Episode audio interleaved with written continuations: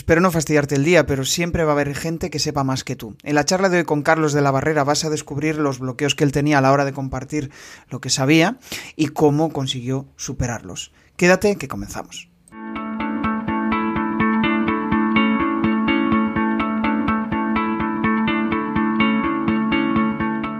Bienvenido a Comunicar más que hablar. Soy Jesús Pérez y mi objetivo es facilitarte las herramientas necesarias para que puedas comunicar de una manera clara y provocar una reacción positiva en tu audiencia.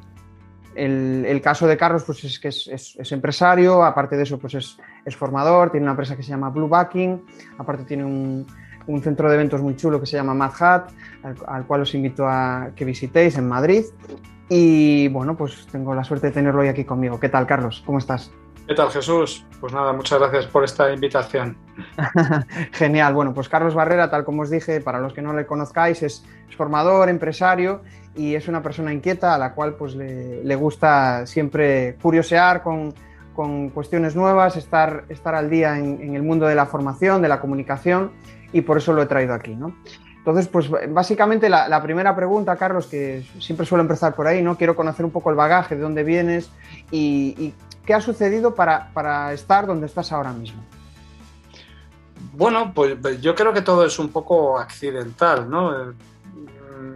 Mm, yo no he sido una persona con una vocación clara desde, vamos, desde pequeño no he tenido una, una, vocación muy definida y sí que siempre me han gustado los temas relacionados con la creatividad y quizá ello pues me llevó pues a coger la carrera de, publicidad de, y relaciones públicas eh, ciencias de la información, eh, pues eh, hace ya pues eso, un montón de años, ¿no?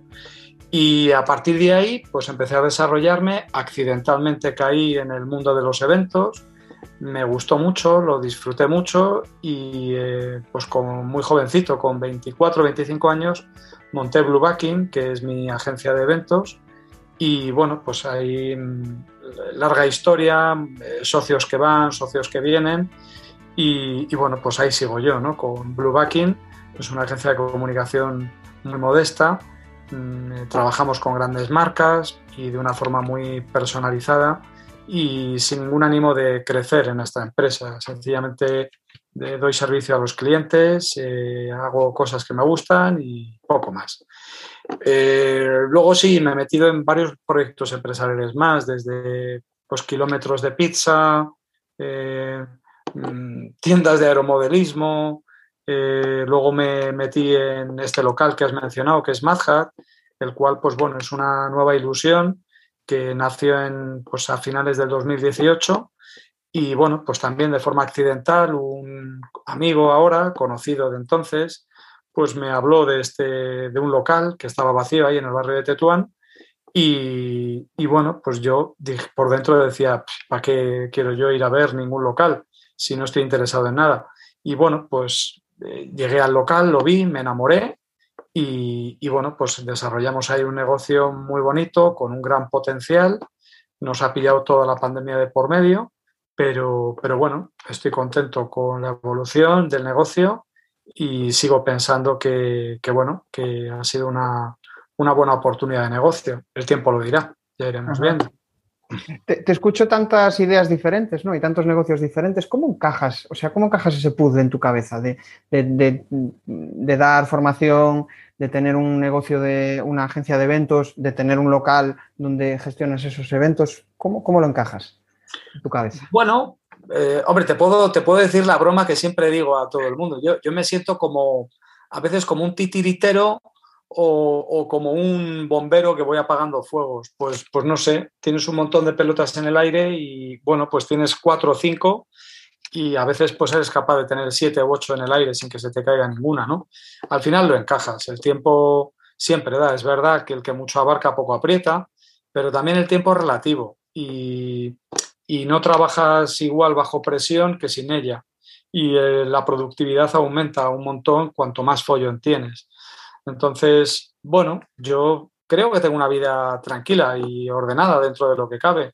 Se me olvidó antes comentar, pero bueno, que ya lo has mencionado tú, que efectivamente pues también soy profesor en varias universidades, imparto clases pues, de organización de eventos, de producción audiovisual, escenográfica, eh, eh, marketing Y, bueno, pues lo, compagino como puedo. Hay veces que tengo picos muy fuertes eh, de mucho trabajo y otras épocas un poco más relajadas. Pero bueno, yo creo que querer es poder. Si al final, eh, si quieres, pues lo puedes compaginar, creo yo. Claro, ¿y qué te aporta cada una de esas facetas? Pues yo qué sé, la formación, eh, el, ser empresario, ¿qué, te aporta a nivel personal?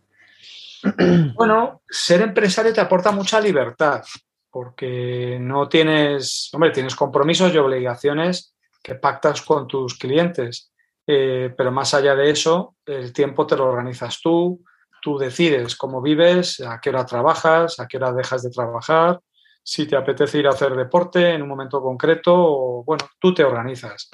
Eso es lo que más me aporta de ser empresario. La parte de la docencia, de la formación, pues quizá aporta algo muy bonito que es el que haya gente que reconozca lo que tú sabes, porque nosotros, y hablo de los españoles en general, eh, tenemos la, la mala conciencia de, que no sabemos nada. Eh, quiero decir que con el tiempo crees que, tú no tienes nada que enseñar, no tienes nada que aportar a los demás, ¿no? Piensas que lo que tú sabes, pues lo sabe todo el mundo. Y es muy erróneo, ¿no? Porque eh, evidentemente seas lo que seas y, trabajes en lo que trabajes, tienes una experiencia vital, tienes unos años de, haber trabajado en un sector y, y, mucho o poco, pero sabes de eso más que alguien que empieza de cero, ¿no? Entonces, a mí me reporta mucho eh, el, comunicar pues, mis experiencias ¿no? con, gente que todavía no las ha tenido o incluso con gente que las ha tenido y poder, pues, no sé, eh, hablar de ellas, ¿no? Sí, todo aporta. ¿De dónde crees que viene esa creencia? Porque la verdad me pica la, curiosidad, ¿no? De, qué? ¿De dónde viene? La, creencia de, realmente pues, creer que no puedes aportar nada en el mundo de la formación. Bueno, eh, mucha gente, porque hablas con cualquier persona que no se dedique a la docencia y le dices, mm, ¿por qué no das clases en la universidad? Que es un poco la pregunta que me hicieron a mí hace tres años. Y la primera respuesta es, ¿qué dices yo? ¿Y de qué voy a dar clases? Es algo muy, muy humano, ¿no? El, pensar que no sabemos nada. Luego, evidentemente, habrá gente muy soberbia que crea que lo sabe todo, ¿no? Pero yo creo que por regla general eh, que menospreciamos los conocimientos que tenemos o, que los devaluamos hasta el punto de pensar que no valen nada. Y sí que valen, la experiencia claro que vale, claro que vale. Yo creo que las universidades pues ahora mismo están huyendo del modelo arcaico en el que unos profesores que no habían trabajado en nada de lo que te enseñaban te estaban impartiendo unos conocimientos que probablemente no valían para nada. Y ahora cada vez más se tiende a acercar a la universidad a profesionales de un sector concreto, de una materia concreta, gente que está en activo y que va a la universidad de paso. O sea, que, realmente es un, pues como yo en mi caso, yo dedico menos de un 10% de mi vida a la docencia. Eh, el resto, pues sigo evolucionando, sigo trabajando, sigo formándome y, justamente lo que yo creo que le interesa a los alumnos es esa otra vida, ¿no? ese otro 90-95% de casos reales, de experiencia real que les pueda contar pues lo que me ocurre en un evento, con un cliente, cómo llevo un proceso, dónde nace una idea, cómo la vas desarrollando. Bueno, pues todo ese proceso o, lo estás viviendo de verdad o es muy difícil contarlo, ¿no? Desde, la, desde el punto de vista teórico, nada más. Me quedo con esas dos ideas, ¿no? El, tema de, ese síndrome del impostor, de, la capacidad de, hacer, o sea, de, dar formación, ¿no? Aún teniendo un expertise importante, esa, capacidad. y, la segunda, sobre lo que decías ahora, ¿no? De que las universidades están cambiando el modelo. ¿Tú crees que es generalizado el, modelo de tender hacia un profesorado que tenga más experiencia, en, eh, más expertise en, la materia en la que está impartiendo? Yo pienso que sí. Tampoco te puedo decir a nivel estadístico mm, eh, qué porcentaje de universidades lo hacen, pero por lo menos yo en las que estoy sí que valoran mucho. Es verdad que también hay otra vertiente. Hay vertientes, por ejemplo, yo no soy catedrático, yo tengo una carrera universitaria, soy licenciado, pero no soy catedrático, no tengo un doctorado. Entonces, en muchas universidades sí que vetan eh, o impiden que gente no catedrática, no doctorada, eh, entre a dar clases. Entonces, yo, por ejemplo, en una universidad, tampoco vamos a hacer eh, publicidad de nadie, pero en una universidad yo tenía una valoración muy buena como profesor.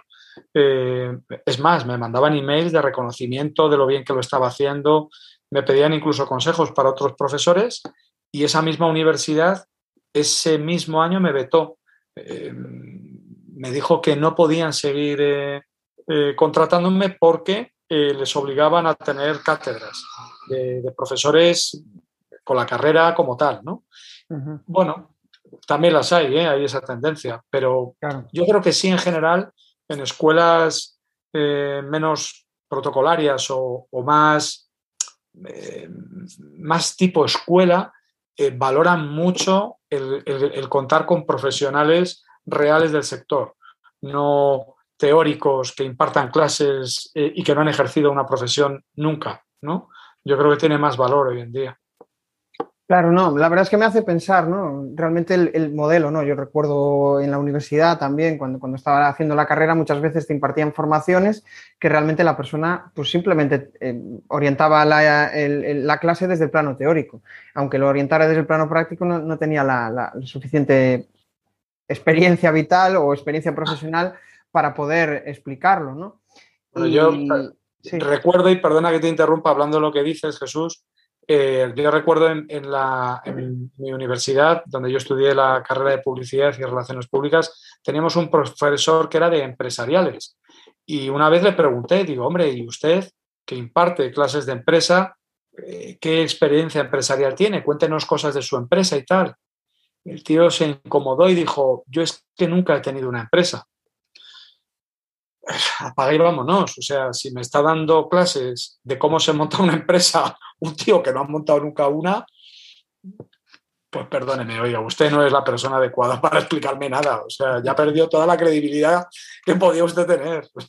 Es que en cierto modo, eh, o sea, lo percibes, ¿no? Cuando quieres formarte en un tema, y más ahora en el mundo digital, ¿no? Después de, de, toda esta, la crisis del COVID, eh, si quieres formarte en competencias digitales, al final recurres a profesionales expertos que dan formación en ese aspecto eh, pues yo qué sé, si quieres ser copywriter, pues tienes que recurrir a, Javi Pastor o, a Maider Tomasena, ¿no? Por, poner ejemplos. Y, eh, al final la formación va a ser de mayor calidad que, acudir a la universidad tradicional, ¿no? Es, como un, cambio natural. Y eh, volviendo un poco a, tu parte más de, de emprendimiento, ¿no? me gustaría saber cómo conseguiste transformar, porque supongo que lo que tú lo, que decías al principio es que tenías muchas ideas, ¿no? ¿Cómo conseguiste transformar esas ideas en eh, cuál fue la clave principal, perdón, para transformar esa idea en un negocio, para que tú la para que tú empezaras a monetizar? Por ejemplo, o sea, el, cómo monté yo mi empresa de arranque. Más que cómo la montaste, eh, tú supongo que empezaste a desarrollar la idea, ¿no? Y, una idea al principio, pues eh, muchas veces no se consigue monetizar. Pero ¿cuál crees que fue la clave principal para decir, oye, pues sí, esto, esto ahora mismo ya es un negocio? Esto ahora ya me permite eh, vivir de ello o un complemento monetario. Bueno, yo, yo cuando monté la primera empresa era muy joven, tenía 24 años y la verdad que tenía muy poca idea del mundo de, los negocios. Sencillamente trabajaba en una empresa que se dedicaba a hacer eventos y de alguna forma vi que replicar el modelo no era complicado, ¿no? Y con la, bueno, inmadurez, soberbia, juventud o lo que quieras llamar, pues de un chaval de 24 años, pues dije, va, esto está tirado, esto lo hago yo, ¿no? Y, para qué voy a, voy a trabajar en una empresa que se está llevando todo el dinero cuando pues eh, yo creo que lo puedo hacer bien y mejor incluso y bueno, pues te lanzas a la piscina. Tampoco había mucha, eh, mucha base detrás de esta convicción. Sencillamente eres joven, intrépido y te lanzas. Y, ya una vez que estás en el agua nadando, pues, pues, pues, pues tratas de no ahogarte y de sobrevivir de la mejor forma posible. Pero tampoco había mucho más. ¿eh? Más allá de, de contradicciones y de gente que te decía que era muy joven para montar un negocio, que no lo hiciera, que, trabajara en otras empresas al principio. Y, bueno, pues por tozudez, yo creo, eh, pues decidí, decidí seguir el, camino, ¿no? Y ahora sí que es cierto que, ahora que ya tengo bastantes más años, em, no es que me arrepienta, porque yo creo que no, no, es un tema de arrepentimiento, pero sí que entiendo el por qué me decían que no montara eh, la empresa tan joven. Y quizá sí que me hubiera venido muy bien el haber trabajado en otras empresas y haber visto otros modelos de negocio. Y yo creo que eh, me, hubiera, me, hubiera enriquecido, o sea, a nivel eh, personal, el ver cómo funcionaban otras agencias de eventos, cómo, cómo no sé, otros modelos de negocio. Eh, yo, por ejemplo, siempre vi empresas pequeñas y, y, bueno, pues ahí me he quedado en una empresa pequeña. Estoy muy contento, pero es una empresa pequeña. Claro, hay modelos de gestión de empresas muy grandes y modelos de negocio que justamente lo que, lo que promueven es el crecimiento a lo bestia. Y yo esos modelos no los he podido ver ¿no? de, joven y, bueno, hombre, intento aprender ahora, pero quizá eso lo hubiera mejorado, lo hubiera cambiado. Si pudiera pegar un pequeño salto hacia atrás, a lo mejor un par de años más en empresa ajena me hubiera, me hubiera pasado.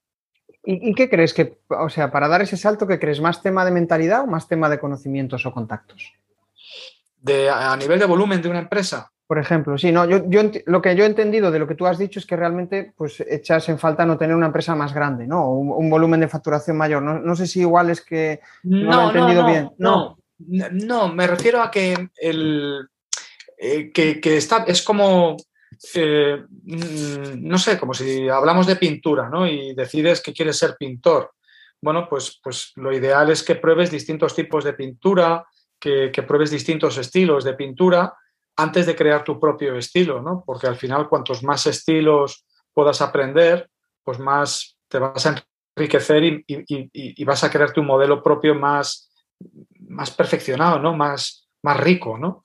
A nivel de empresa yo creo que es un poco igual, ¿no? Si solo has visto de dentro ciertos modelos de, negocios, pues estás un poco, no digo limitado, porque luego todo lo puedes aprender, pero de entrada hubiera sido quizá mejor meter en la coctelera más visiones de distintas empresas. No con el ánimo de tener empresas más grandes ni de más facturación. No, ver otros modelos, ¿no? El, ver modelos más escalables, ¿no? Más, eh, no sé, ver otros modelos, abrir la mente a otros modelos. ¿Y, cómo, estás, em, cómo estás enmendando ese, bueno, no, no, lo consideremos un error, pero cómo estás complementando esa falta que, has tenido en el, pasado? Bueno, lo trato de ah, ver desde la, desde la otra perspectiva. Yo, trabajo mucho porque son realmente mis clientes, son grandes empresas, ¿no? Entonces, al final, yo doy servicio a esas grandes empresas, tengo contactos dentro de esas grandes empresas y veo cómo funcionan esas grandes empresas ¿no? a nivel de clientes, veo cómo se estructuran. Eh, y hay cosas que, aprendo y hay cosas que también te digo que me, me horripilan. ¿eh? O sea, eh, no me gusta nada cómo funcionan las empresas, las burocracias que tienen internas. ¿no? En empresas pequeñas las decisiones se toman, se ejecutan y no tiene mucha más vuelta. En las empresas grandes son procesos burocráticos, entra prácticamente casi la figura de los funcionarios que te empiezan a, no sé, auditar. En fin, hay procesos que, no comulgo con ellos, pero sí que aprendo mm, cosas que me llaman la atención, ¿no? Y digo, mira, esto me gusta y lo implementas, ¿no? Y luego, pues formándote, yo trato de leer bastantes libros, eh, me gusta eh, eh, estudiar casos de éxito, me gusta ver otras empresas de mi competencia, cómo lo hacen y, bueno, pues vas aprendiendo, ¿no? Eh, no dejo de aprender. Lo que pasa es que, como te decía, eh, por, eso no lo considero un error, tampoco me puedo arrepentir del camino que he cogido, pero si pudiera repetirlo, sí diría que eh, el, el, haber trabajado en empresas grandes probablemente me hubiera acortado el tiempo de formación ahora, lo hubiera compactado ahí. También te digo que hay gente con la que hablo de esto y me dicen que para nada, que justamente la frescura que tengo yo es debido a que no he trabajado y no, me he contaminado dentro de otras empresas. O sea que bueno, todo es muy relativo, muy relativo. ¿Qué tal? ¿Cómo va la charla? Bueno, esto de convertirse en buen comunicador no se consigue de un día para otro. Al final tienes que rodearte de gente inquieta, de inconformistas, de personas que quieren comunicar mejor. Y eso lo tenemos en la comunidad de comunicar más que hablar. Ya puedes acceder desde crearpresentaciones.com barra comunidad. Ya somos más de 70. traigo varios aprendizajes de tus palabras, ¿no? Y uno de ellos es lo que decías de, del pasar a la acción, ¿no? Que, al final es quizá la clave más importante cuando tú montaste tu negocio. Eh, el, aunque no tuvieras la suficiente experiencia o no estuvieras lo suficiente formado, al final el dar el paso fue el que te acerca más a tu, a tu objetivo. Me gusta también la reflexión esta que, nos lanzas ahora, ¿no? Eh, sobre el aprender de los errores de, los, de los, otros para eh, aplicarlo a tu, a tu negocio, ¿no? Y, por ejemplo, pues precisamente el tema de las multinacionales, ¿no? Esa burocracia y, y, todo ese eh, esa problemática interna que muchas veces para la toma de decisiones eh, complejiza, ¿no? Y me gustaría dar un pequeño salto y al final conocer el Carlos más comunicativo, ¿no? Cómo, cómo mm. tú haces para dar tus formaciones. Y la primera pregunta que, a mí me, pica la curiosidad es, em, ¿cómo te defines como comunicador? Es decir, ¿cómo conectas con, tus alumnos o con tu audiencia? ¿Cuál es la principal clave que tú has detectado o que, te han transmitido? Para conectar con ellos, con, los alumnos o con la gente que forma. Bueno, yo, yo creo que eh, eh, pues son muchas cosas. Supongo que la primera es que lo que cuentes te tiene que gustar a ti, ¿no? Porque si tú estás contando algo que no te lo crees ni tú o que no te gusta, pues no, no vas a poder transmitir eh, aquello con, alegría y con ilusión, ¿no? Y yo creo que la alegría y la ilusión tampoco se pueden falsear. Yo creo que eso eh, lo transmites o no lo transmites. Por muchas técnicas que haya de sonreír y de modular y tal, o te gusta o no te gusta. Tú no puedes no sé, si no te gusta la historia, pues me temo que no vas a poder nunca impartir clases de historia bien y no conectarás, ¿no? Yo creo que lo, primero es eso, que te guste lo que, lo que quieras transmitir. Luego preparártelo, ¿no? Yo creo que eh, cuando quieres dar una clase y conectar con la gente, eh, tienes que, aparte de tener proyecto ilusionante, tienes que trabajarlo, ¿no? Y eso pues empieza también por lo que tú haces, Jesús, pues de, preparar una buena presentación, visualmente agradable, estructurada, con unos contenidos, que tenga una estructura clara y definida, ¿no? Y, ya está. Y luego, pues no sé, luego hay mil detalles, ¿no? De, pues de, tratar de, conectar con toda la audiencia, tratar de lanzar preguntas, eh, a mí me gusta mucho preguntar a mi público, ¿no? Eh, no basarme en un monólogo, sino pues hacer la clase muy interactiva, ¿no? Y preguntar, oye, ¿qué opináis de esto? ¿Y qué opináis de lo otro? ¿no? Y generar pues debates, ¿no? Más que hablar. Y, luego, pues hombre, yo siempre intento aprender de mis alumnos. Yo siempre que, voy a una clase, más allá de, de, contarles lo que tengo que contarles o lo que quiero contar, trato de aprender de ellos, ¿no? Y para ello pues tienes que también, por lo que te digo, preguntar y siempre, siempre hay detalles que vas de, te sales de clase y dices, mira esto que me han dicho, esto me ha, me ha llamado la atención, ¿no? Y, bueno, pues yo creo que cada público es el que es, ¿no? Doy clases a, a, a alumnos de diversas edades y hay públicos con los que conectas mejor, públicos con los que conectas mejor, otros que no conectas para nada y bueno, pues no hay una regla fija, es que cada público y, tú mismo, ¿no? Tú no eres el mismo todos los días, hay días que, eres brillante a nivel comunicativo y otros días pues que mm, no,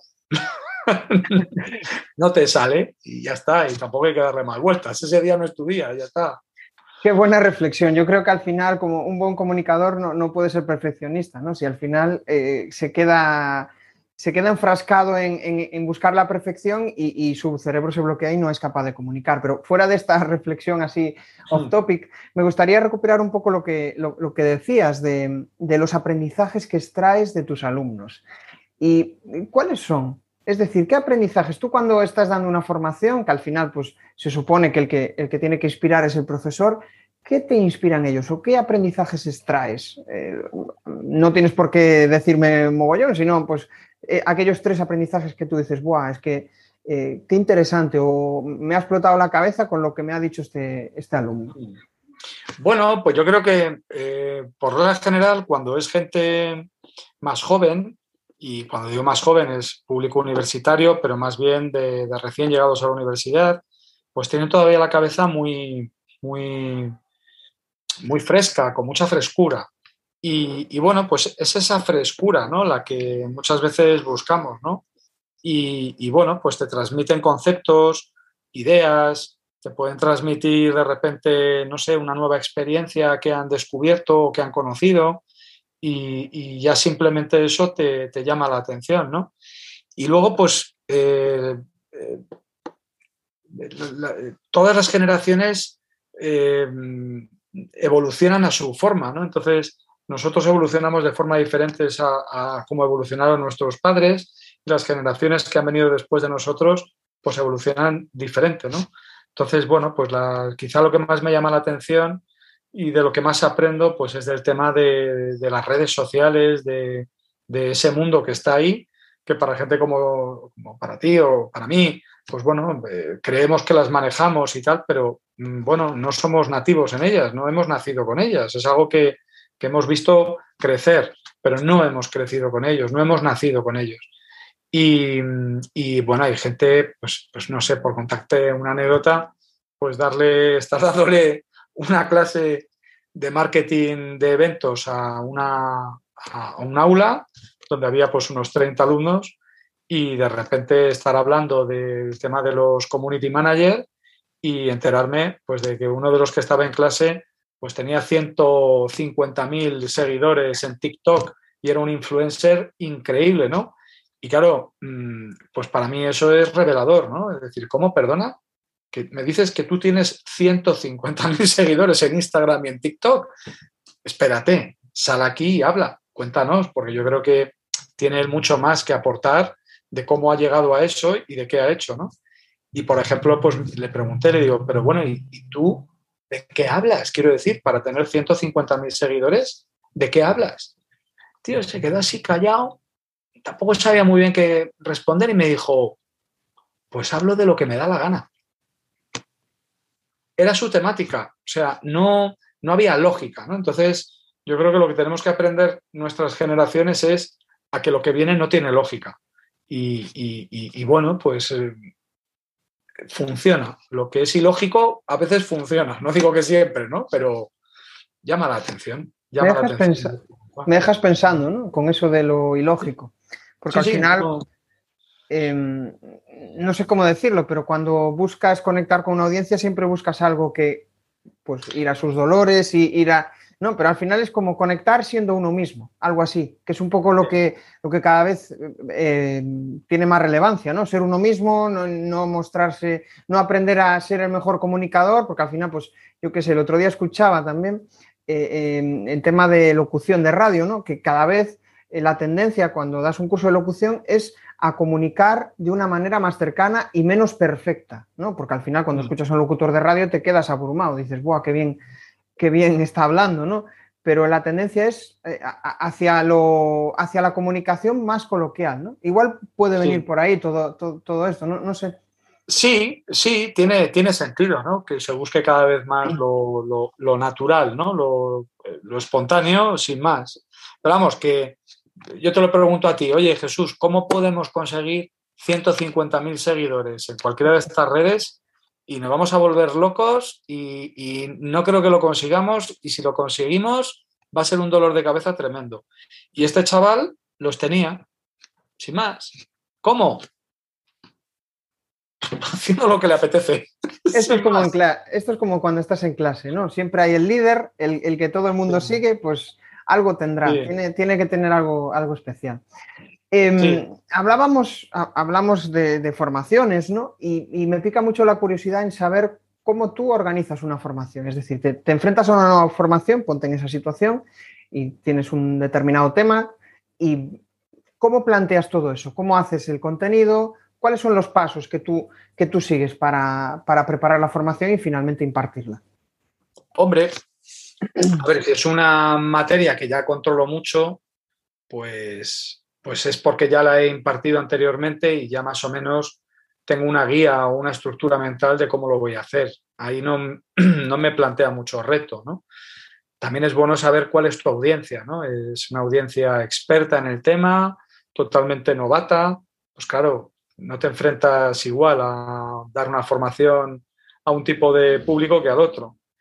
Eh, eh, por ser así un poco concreto, pues normalmente cuando me he tenido que enfrentar a dar una formación de algo nuevo que no controlo o que controlo menos, eh, lo primero que trato es de saber el nivel de la audiencia.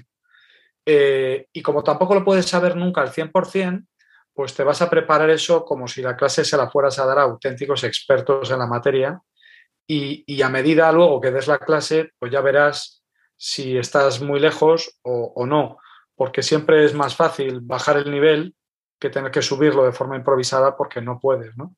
Entonces, bueno, preparártela en, base a la audiencia.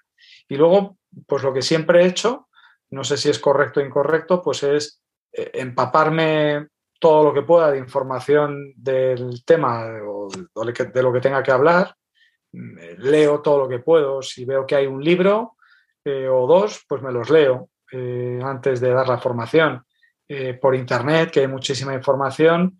Tampoco encuentras muchísima información de valor, pero, pero hay veces que sí, te ayuda bastante. Leo también por internet. Y luego pues trato de, de crearme un guion de una estructura de lo que voy a hablar. Y a partir de ahí, pues ya me preparo la presentación y y ya está, básicamente. Y lleva mucho, me lleva tiempo. O sea, recuerdo las veces que he tenido que prepararme una presentación nueva, me refiero una clase, porque la clase incluye tener una presentación, pues te lleva mucho tiempo. He llegado a dedicar al margen de la lectura, pues a lo mejor me he tirado seis horas, siete horas pensando en la clase de una hora. O sea, mm, lleva tiempo. Lo que es que es verdad que una vez que ya te la has preparado, pues luego la puedes usar más veces, ¿no? Ya no te lleva tanto tiempo, ¿no? De hecho, yo hay clases que voy, ya no me las preparo. Pero bueno, no sé si he contestado tu pregunta, pero... Sí, sí, sí. La verdad es que me, bueno, me, quedé con, ese modelo, ¿no? Quizás el de em, conocer a la audiencia, una vez conoces a quién te vas a dirigir, poder preparar el, contenido que, que, le pueda resolver sus dudas. Una vez tienes ese contenido ya masticado, pues te dedicas a hacer la presentación, ¿no? Es un poco, mm. serían los, las tres principales, eh, los tres principales pasos de todo este, del método que tú has eh, definido, ¿no? En cierto modo, o la práctica te ha dado. Sí, sí, la verdad que es, es, el que sigo. No sé, no sé si hay otro, pero yo es el que suelo seguir. Yo siempre suelo preguntarlo y cada uno tiene su forma de, plantearlo, pero casi todos al final coinciden en, eso, ¿no? En, el empatizar, en conocer a la audiencia y una vez conoces ya a, tu audiencia, poder eh, saber cómo le puedes ayudar, una vez conoces aquellos aspectos, ¿no? Y al final yo, creo que una de las cosas importantes, y, ahí seguro que, bueno, de, tus palabras lo he extraído, que es el, el cómo puedo ayudarles, el para qué de la formación, ¿no? Mm. tener un, que tenga un sentido, que yo les pueda aportar algo. Porque mm, al final, si pensamos en una formación teórica como las de antes, ¿no? las que sufrimos todos, realmente te ibas de la clase y yo tenía la percepción de llevar muchos conceptos, pero no llevaba nada, eh, claro. Nada en el bolsillo, ¿no? No sé qué percepción tienes tú de, todo eso.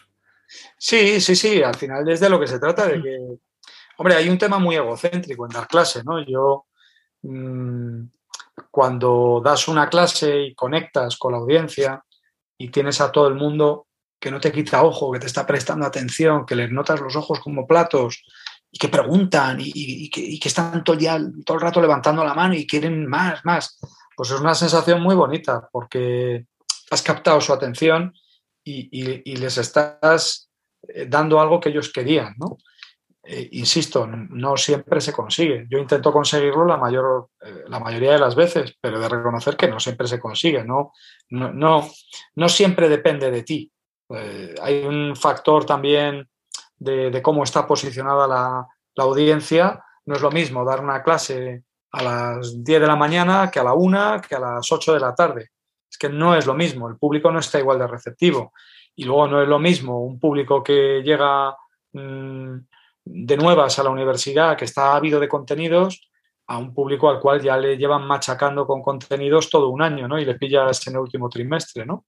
Pero yo creo que el, objetivo al final es pues, que te vayas sabiendo que les has aportado algo y que, bueno, que, han aprendido contigo algo, ¿no? Y, tú de ellos, insisto, que al final el aprendizaje tiene que ser mutuo, siempre. Fenomenal. Bueno, vamos avanzando, ya nos queda, nos queda ya la última parte donde me gustaría hablar un poco de, eh, contigo de, contenidos, de herramientas. Ya hemos, conocido tu parte más eh, de formador, ¿no? Tu parte más eh, de emprendedor, donde al final pues, nos has contado un poco cómo, cómo, contaba, cómo has transformado tu idea en un negocio. Y ahora me gustaría saber cómo aprovechas tú o qué, qué, significan para ti o qué te, más bien qué te aportan las redes sociales en tu, en tu negocio, en tu día a día. Redes sociales. Bueno, yo creo que las redes sociales, eh, a ver, a mí personalmente no me aportan nada, no me gustan. me parto de ahí, ¿vale? Eh, a nivel personal. A nivel profesional, eh, sí que aportan. Yo creo que es un, digo, nuevo canal de comunicación porque creo que tiene una gran efectividad, ¿no? Es un, creo que una llamada de teléfono o mandar un email es muy intrusivo, ¿no?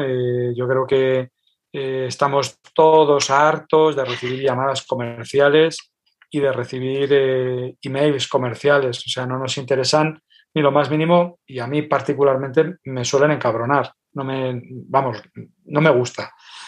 Eh, email que me llega lo suelo borrar automáticamente de cosas que no me interesan para nada. Eh, creo que el mundo de las redes sociales en ese sentido es diferente. Las redes sociales, tú te metes en ellas porque quieres, es decir, mm, no te están tirando, no te están echando nada, eres tú el que, de una forma totalmente natural, te metes en ellas y yo creo que los contenidos que están ahí, tú no los decides, eh, son pues algoritmos, publicidad, pero los percibes de una forma bastante más agradable, ¿no? Entonces, sí que veo que es un canal muy bueno, pues para, para de alguna forma eh, captar clientes o fidelizarlos o incluso pues el, recordatorio, ¿no? pues oye, yo tengo mi público, tengo, da igual que sean 50 o 1000, pero tienes un público en tus redes sociales y, bueno, pues si tienes la virtud de ir dándoles contenidos que les gusten y que te vean, pues al final eh, ellos van a saber que estás ahí, ¿no? Es una forma de sacar la manita y decir, oye, que estoy aquí. Y al final, pues yo creo que es, es bueno, es, es una, una vía comercial muy buena, muy buena. Genial.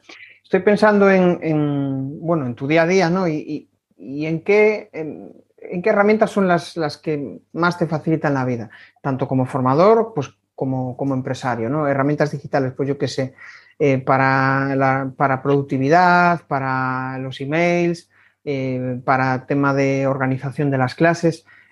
¿cuáles son pues, tres, esas cuatro, tres, cuatro herramientas que, te ayudan mucho en tu día a día, herramientas digitales? No, tengo ninguna eh, especial, o sea, por ejemplo, hay un montón de, de, aplicaciones que a veces he usado, tipo Trello, eh, pues eh, que tiene el modelo Canva, de, de, POSIT, ¿no? Y, y, bueno, yo creo que son muy útiles, ¿no? Eh, pero yo uso prácticamente el, Outlook, me gusta mucho cómo funciona, es un, programa que te permite tener un calendario y unas alertas y unas alarmas, te puedes generar tú tu propio CRM de, y, pedir eh, que te recuerde cosas y para mí el Outlook es una herramienta muy buena, ¿no? Me gusta mucho la nube, todos los programas de, contenidos en la nube, Dropbox, eh, Google Drive. Eh, me, encanta ¿no? tenerlo todo en la nube y poder acceder en cualquier momento desde el móvil. Y más allá de eso, eh, tengo una agenda y en mi agenda yo voy metiendo todo. Vamos, yo creo que, bueno, supongo que habrá gente que no, ¿no? Pero para mí ya mi primer cerebro es esto, es el móvil. Y ahí llevo eh, todo. Llevo recordatorios de todo tipo, alarmas, eh, acceso a la nube, al ordenador y, todo lo, consulto ahí. ¿no? Yo creo que es una herramienta hoy en día fundamental. Pero no tengo una aplicación que diga, wow, mira, es que esta es pues, Excel, PowerPoint, Keynote, pero vamos, que de app del, móvil eh, no uso, no sé, voy a mirar, pero yo creo que no uso nada fuera de lo común. No, no. Lo que te digo, pues temas de Drive, de, de, Dropbox y poco más. Luego mil aplicaciones ya a nivel particular, ¿no? De, pues no sé, del Google Maps y esas cosas, ¿no? Pero creo que eso ahorra mucho tiempo, está fenomenal, pero, el, pero vamos, poco más. No tengo, no soy una persona muy, muy techy de, de, nuevas aplicaciones, de gestión. Yo creo que la gestión yo la llevo, no sé, de una forma muy artesanal. Me gusta hacerme mis listas y me gusta eh, colocar yo las cosas en el orden que quiero y cuando y, de vez en cuando me cojo la lista y reordeno y digo, pues mira, hoy voy a hacer esto, esto y esto. Y, creo que da igual el método que uses. Yo creo que hacer una lista de prioridades eh, es fundamental para organizarte. Más allá de eso, Genial. Eh, me quedo con lo de la lista de, prioridades porque al final muchas veces, eh, sobre todo cuando no te organizas, ¿no? empiezas el día y dices, ostras, ¿y qué, ¿por dónde empiezo? ¿no? Cuando tienes una lista de prioridades todo se, todo se simplifica. Y bueno, ya para finalizar, em, con, todo este cambio ¿no? que, ha surgido buena parte de la formación, me gustaría saber si, has dado formaciones online y, ¿Cómo has dado ese primer paso? Es decir, cuando has pasado de una formación presencial a una formación online, ¿cuál fue el primer paso que diste para decir, ostras, ¿cómo, cómo cambia esto? ¿no? ¿Qué, primer paso diste para, para empezar a dar una formación online en la cual te sintieras cómodo? Tirarme a la piscina una vez más. no te queda otra. te dicen, oye, que esta clase la tienes que dar online. Y espera, perdona. Y entonces, pues te tienes que, eh, pues bueno, pues que renovar y, ver un poco cómo se hace, porque claro, una cosa es tener este, este Zoom contigo, eh, que al final es una cosa muy de tú a tú, ¿no? No tiene ningún tipo de complicación, ¿no? Cuando das clase eh, online, pues tienes 50 caritas aquí, eh, con 50 micrófonos eh, y, bueno, pues gestionar eso pues al principio y cómo compartes la información y los documentos eh, y cómo les enseñas la presentación. Bueno, pues al final es ensayo y error y lo vas viendo. Sí que es verdad que, pues bueno, hoy en día pues en internet tienes mil tutoriales para todo y yo creo que me vi pues igual, pues, pues como cuando me enfrentó a una dar una clase, pues intentas ver qué herramientas hay, ¿no? Y dices, a ver, ¿con cuál lo puedo hacer y, de qué forma? Y ya está. De todas formas, eh, yo creo que la formación online está muy bien, eh, pero, pero es mucho más divertido para todos la presencial, ¿no?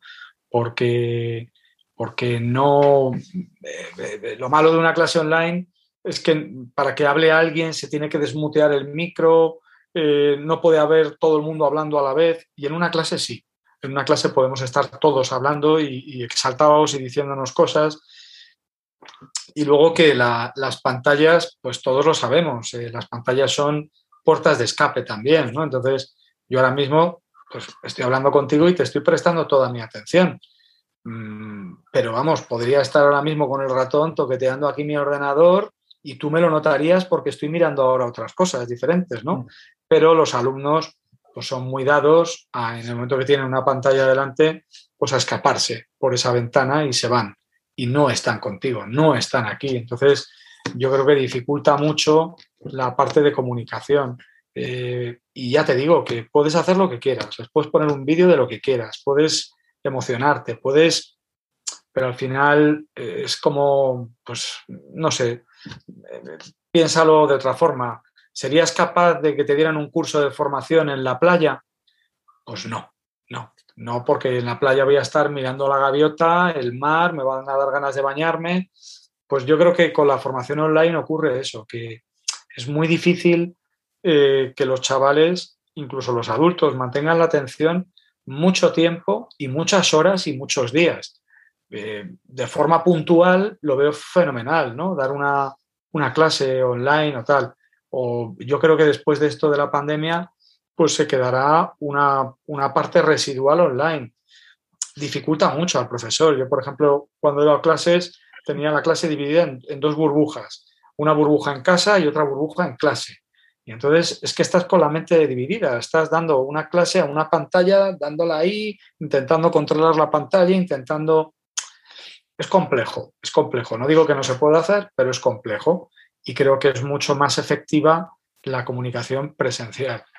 Al final, ¿qué ocurrirá, creo yo? Pues cuando todo esto de la pandemia ya termine, que ya parece que va, va ya, ya vamos a vislumbrando el final, pues sí que creo que siempre ya se va a dar la oportunidad de que la gente se pueda conectar de forma remota, pero será eso, una cosa anecdótica. O sea, eh, la clase online, no sé, hay, por ejemplo, ahora mucha, mucha labor comercial se está intentando hacer por aquí, por pantalla, ¿no?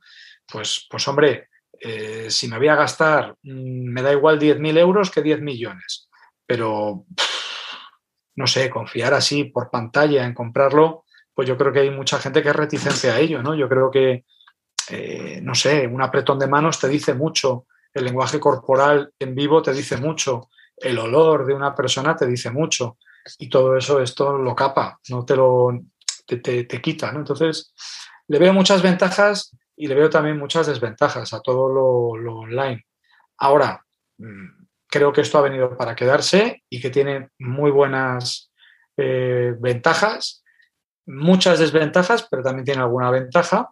Y en ciertas cosas, pues yo creo que ha venido para quedarse. O sea, antes, por ejemplo, siempre había que ir a ver a un cliente a la oficina y ahora, pues a lo mejor de 10, pues gracias a esto, pues ya podemos evitarnos a lo mejor dos paseos tontos oye, mira, me viene mal, pero te tengo que ver. Bueno, pues venga, charlamos 10 minutos por aquí.